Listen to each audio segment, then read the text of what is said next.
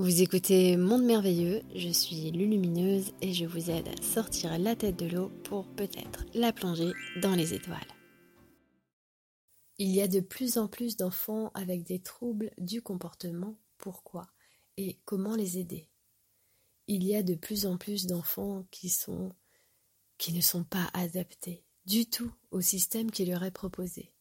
Et donc du coup, au lieu de voir qu'il y a une évolution dans justement bah, les humains, on préfère dire que oulala, il y a beaucoup de troubles et que euh, ben c'est pas normal parce que euh, ben, ils sont pas comme avant les enfants.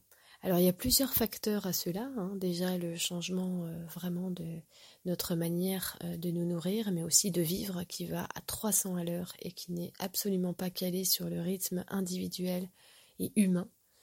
Mais les troubles du comportement, à chaque fois que j'ai vu cela, et que les parents m'ont donné finalement la photo de l'enfant, euh, j'ai vu que c'était plutôt l'environnement qui ne correspondait pas à l'enfant.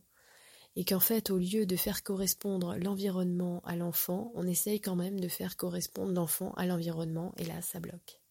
Donc au lieu de parler de troubles, je pense qu'il vaudrait mieux parler de différences, de différentes manières, de différents courants d'expression de vie, parce que c'est ce que nous sommes.